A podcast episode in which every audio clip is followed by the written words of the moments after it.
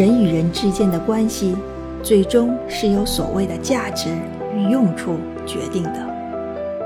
无论我们承认与否，每个人心中都有一把秤，去衡量与他人的关系。他人对于自己的价值以及未来会有什么用处？除此之外，就是情感的需求。虽然是赤裸裸的现实，就不要纠结朋友之间的完全可靠，没有背叛。